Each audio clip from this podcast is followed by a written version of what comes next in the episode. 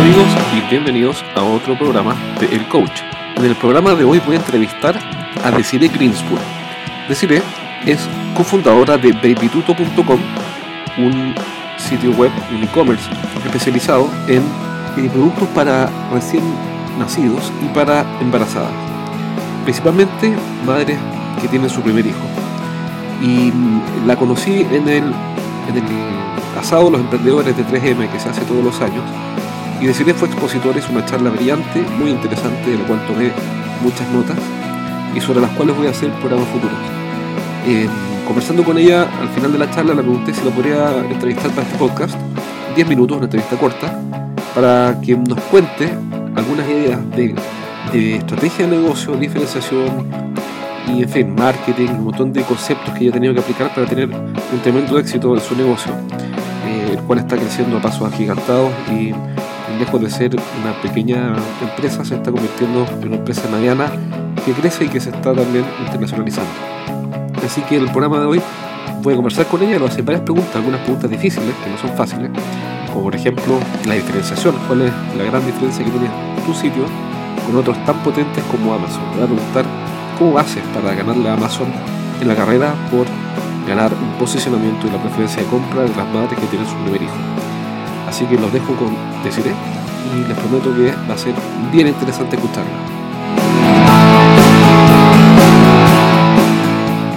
Hola Desiree, ¿cómo estáis? Muy bien, ¿y tú? Bien, pues gracias por eh, esta entrevista y primero que todo te felicito por, por la charla que hiciste el día sábado en el asado de los emprendedores de 3M. Fue súper entretenido y te felicito tanto por la exposición como por los consejos. Gracias. Oye, deciré, yo te hice varias preguntas el día sábado porque fue muy entretenida tu charla y, tengo más preguntas anotadas, entonces quería saber, entre otras cosas, eh, cuando alguien quiere emprender, eh, ya que me refiero que, que ya está trabajando en una empresa, eh, siempre tiene la duda de cómo hacerlo, cómo dar los primeros pasos, porque a mí me comentan mucho, me dicen, oye, me encantaría emprender, pero estoy trabajando en una empresa y tengo mi horario de oficina y yo, yo soy de las personas que quiero, pero no podría emprender. Entonces mi pregunta es, ¿qué le recomendarías tú a alguien que tiene ese problema? Hoy, gran pregunta. Eh, en general uno siempre tiene como la ganas de emprender, pero siempre al final como cuando llega el momento de decir si tirarse a la piscina, la mayoría de la gente se queda un poco como en su trabajo, eh, estable, que va a hacer que siempre el tema le va a llegar un sueldo. Y es una decisión en verdad difícil, pero, pero yo creo que, y, algo que siempre he dicho, como que hay que atreverse más. Como que a lo más, lo, peor, lo peor que te puede llegar a pasar después de un cierto tiempo que uno se, da como plazo para, para, que, para, que el, para que el emprendimiento funcione o no funcione, como que lo que peor que te puede llegar a pasar es tener que buscar pegar. Como que más grave que eso no, no, no puede ser. Ahora claramente hay, hay personas que quizás tienen más responsabilidades económicas que otras, diferente la gente quizás joven, eh, que la gente que ya tiene familia y todo, pero de cierta manera uno también se va preparando para, para ese proceso. Es importante también asociarse con, con gente que, que sabe eh, y súper importante también de realmente poder tener eh, un socio capitalista que te pueda ayudar también a, impulsar la idea que uno tiene. Y en tu experiencia, ¿cuál fue tu experiencia? Básicamente, ¿tú buscaste un socio o, financiaste tú mismo todo? ¿Cómo lo hiciste? Sí, lo que hicimos nosotras fue que, bueno, de partida cuando nosotras emprendimos éramos bastante jóvenes, no teníamos familia ni nada como ahora. Entonces, claro, en ese momento para mí no era más que como, como tener la piscina, quiero emprender, quiero hacer algo y, si me resulta increíble y si no me resulta, ahí veré. O sea, como que no, no tenía tantos problemas en ese sentido.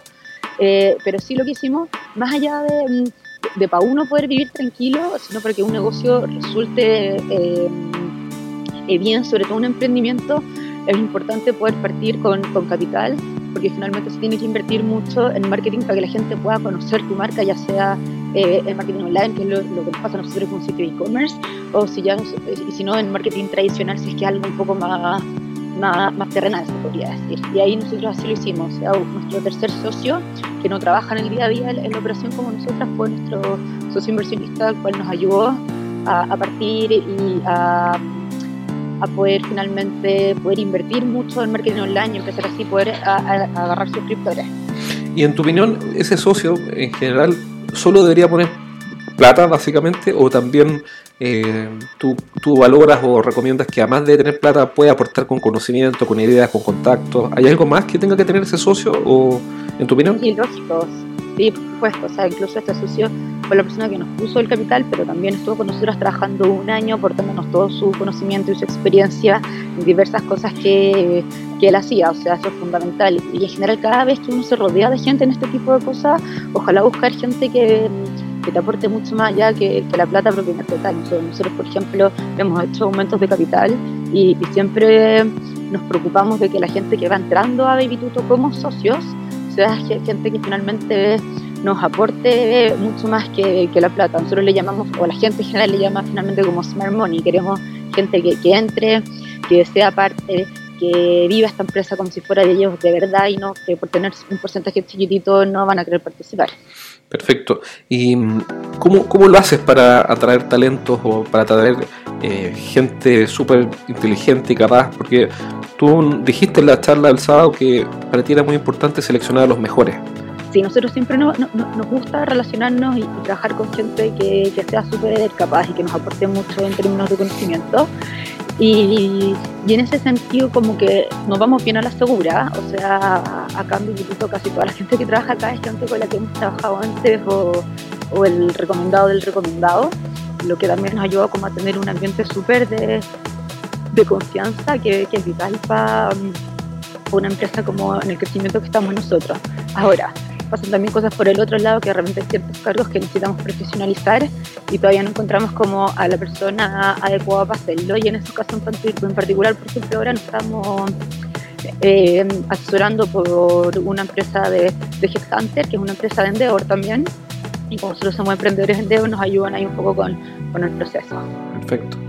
Y mm, tú, tú, me hablaste en la charla el día sábado de que los retailers eh, te estaban básicamente siguiendo. Eh, ¿cómo, ¿Cómo vives esa presión por innovar todo el tiempo? Porque una vez que tú desarrollas alguna innovación, ellos vienen detrás copiando, básicamente. Bueno, eso es lo entretenido, en verdad. Como estar buscando siempre la, la variedad o la quinta pata al gato, se podría decir, o la manera de poder seguir innovando en nuestro negocio.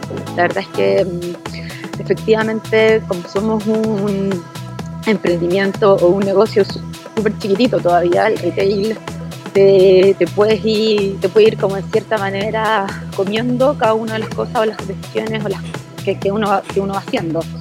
Eh, pero la única manera de mantenerse a la, a la vanguardia es harta presión, eh, es súper difícil, pero al final del día también es como lo que te motiva y el más entretenido. Ahora, la innovación va por la línea de nuevos productos, nuevas soluciones o una forma distinta de hacer las cosas, un servicio mejorado, una mejor conexión con los clientes, ¿cómo, cómo, la, cómo la desarrollas?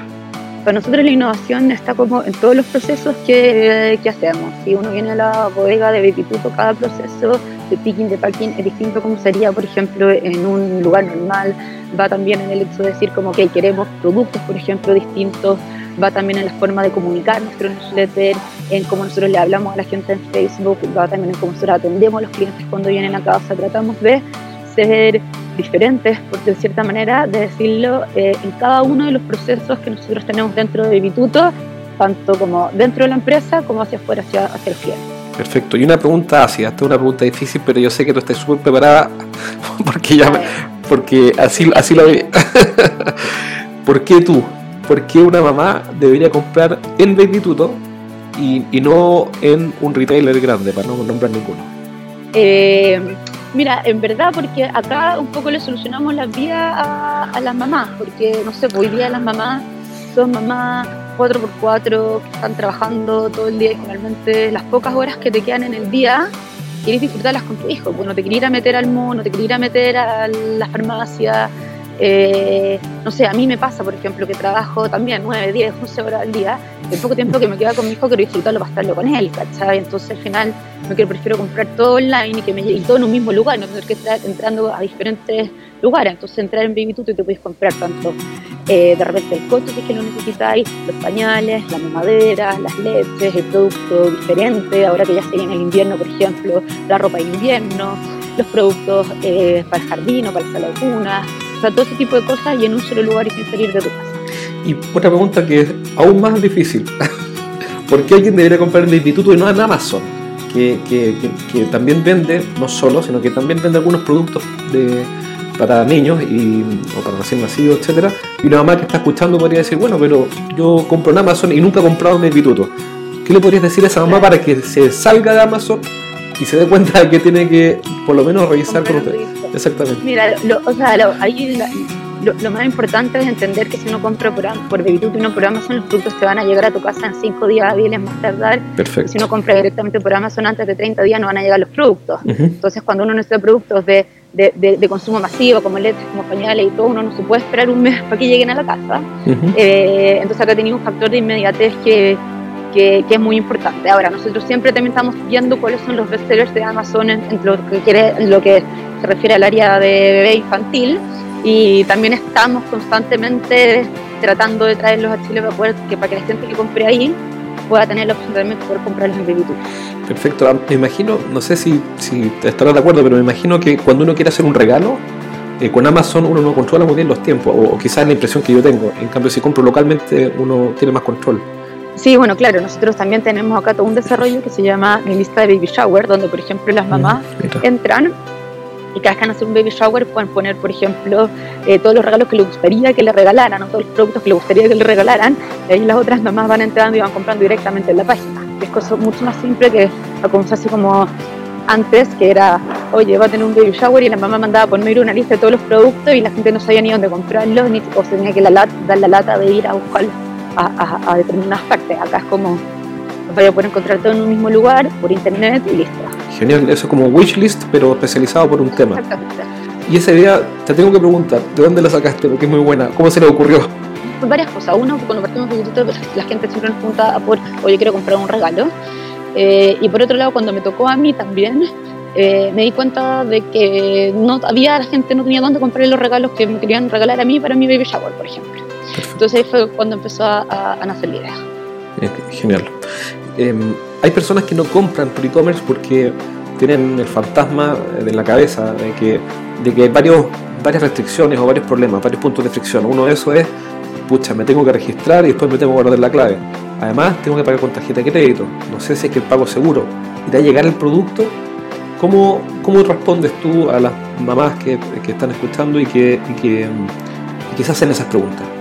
Sí, mira, yo creo que lo, lo, más importante, el tema del pago seguro sí es fundamental, algo que, que la gente se pregunta en todas partes.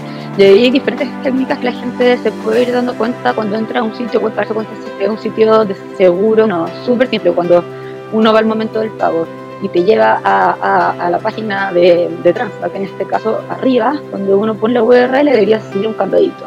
Si mm, aparece un candadito, significa que la página es una página segura. Eso así como consejo que puede servir para todas las mamás cada vez que quieran entrar a una página a comprar algo. Mira, respecto a si ir a llegar el producto que es difícil de usar y todo eso, em, nuestra página en particular, o sea, nuestro sitio web es súper, súper amigable, eh, funciona súper bien eh, y la gente igual puede ir viendo los mismos reviews que tenemos, o sea, la gente que compra hoy día, después de año y medio, que se animen a los reviews que tenemos dentro de Bitut o dentro de nuestro Facebook, donde se van a ir dando cuenta que efectivamente la compra sí llega y que es un sitio real y que, y que no nos vamos a estafar ni nada por el estilo. Excelente, entonces ojalá pueda usar este audio también para las personas que tengan la duda, para que escuchen tu voz, porque uno siempre quiere, eh, como usuario, saber quién está detrás de las páginas web porque mm, uno, uno ve la página pero no ve a las personas. No sé si, si eso lo, has considerado dentro de tu estrategia. Mira, en verdad, hasta que no había salido, hasta que no fuimos emprendedores en no, nunca antes habíamos un poco como dado la cara, se podría decir como de alguna manera. No somos mucho como muy de, de, ese perfil, pero sí, sí nos gusta mucho también el contacto con, con la gente. Nosotros tenemos la opción de de, despacho y sino también tenemos la opción de pick-up, o sea, que la gente venga a retirar los productos a, nuestra oficina. Y ahí es súper rico porque uno va teniendo como finalmente un feedback directo con el cliente que nos retira el producto acá. Eh, y eso es impagable. Tú tienes toda la razón y eso se aplica a todos los negocios. Eh, no hay, en mi opinión, no hay nada más valioso que mantener esa conexión eh, cercana, íntima en este sentido, con, con tus clientes ideales. así que lo encuentro fabuloso. Pregunta, ¿cuál sería el principal consejo que tú le darías a alguien que quiere lograr esa conexión con los clientes y no perderla, eh, porque a veces en las oficinas o en las empresas se hacen reuniones de trabajo sin, sin considerar esa conexión. ¿cuál sería tu principal consejo para mantener esa conexión y no perderla? Lo vital ahí, eh, por lo menos para mí, es ponerse en el lugar de los clientes. Como que es como ponerse en, los zapatos de ellos. Eh, es, lo más importante al final, como poder empatizar, o sea, saber y entender efectivamente que si una persona, por ejemplo, compró una cuna, eh, y esa cuna va a llegar atrasada, pues la posibilidad de que la persona, no sé, pues vaya al hospital o a la clínica y nazca su agua y vuelva a su casa y no tenga una cuna, por ejemplo. Si compró una leche, compró un pañal es porque lo necesita realmente ahora, porque si no se toma la leche, su hijo va a estallar en llanto porque no tiene una leche. Y eso finalmente es, empatía y ponerse en el lugar de los clientes y pensar constantemente eh, qué es lo que les gustaría a ellos, qué es lo que ellos necesitan. Y en verdad también lo pensamos como en nosotras, porque al ser mamás también nos ayuda mucho a, ponernos en esa misma sintonía. Perfecto, clarísimo. Una última pregunta. Si alguien quisiera comprar eh, tus productos o visitar tu tienda o ponerse en contacto con ustedes, o incluso si es que alguien dijera, bueno, pero yo quiero comprar, pero no confío mucho porque no los he visto, yo soy más a la antigua y no los he visto y quiero verlos cara a cara. ¿Qué recomendaciones o qué consejos tienen que seguir para, poderse, eh, para poder ponerse en contacto con ustedes? Bueno, lo primero pueden entrar a, nuestro sitio web www.bibituto.com. Ahí tenemos nuestro Facebook que es Slash eh, y para poder ponerse en contacto con nosotros dentro de nuestro sitio web hay un mail que se llama info.com donde nos pueden escribir directamente y, ahí les va a, responder alguna persona de, atención al cliente y lo va a derivar a la persona correcta en relación al requerimiento que esté pidiendo esa persona. Y también te pueden visitar en las bodegas si alguien quiere retirar en persona. Claro, pero eso es solo cuando una vez que ya se, se compró el producto, no es una tienda abierta, o sea, la gente tiene que comprar y una vez que compra está la opción de que venga a retirar el producto a la bodega, pero no tenemos una tienda física donde la gente pueda venir a mirar los productos que hay. Perfecto. Una última pregunta porque por lo que me comentaste me pareció esta duda. Eh, este podcast lo escuchan, eh, se escucha en varios países, principalmente Chile, también España, en Colombia, en Perú y en México, bastante. Eh, si alguien escucha y dice, bueno, yo quiero comprar en esta tienda, ¿ustedes hacen despachos internacionales? Hemos hecho despachos internacionales un par de veces por cosas específicas, pero en general no lo hacemos. Tendría que ser como un requerimiento eh, especial. En ese caso es lo mismo, o sea, mandan un mail a info y lo van a derivar con la persona que está a cargo de eso. Pero, o sea, existe la opción, pero no algo que lo hacemos de manera recurrente. Bueno, decirle, te quiero agradecer la conversación de hoy. Fue nuevamente muy entretenido conversar contigo. Creo que nuevamente saca, saco ideas que son valiosísimas y, te agradezco entonces el tiempo porque yo sé que estás ahí en plena operación en tu centro logístico, así que nuevamente agradecido. Bueno, muchas gracias Jorge, de verdad que muy entretenida la, entrevista, también estuvo muy entretenido el sábado, el asado de, emprendedores de, 3M, así que nada, pues muchas gracias y para lo que necesites me, me contactas. Encantado, yo tengo cinco hijos, si viene un sexto, ahí vamos a comprar el instituto. gracias, Besite. Ya, que estés bien. Igual, adiós.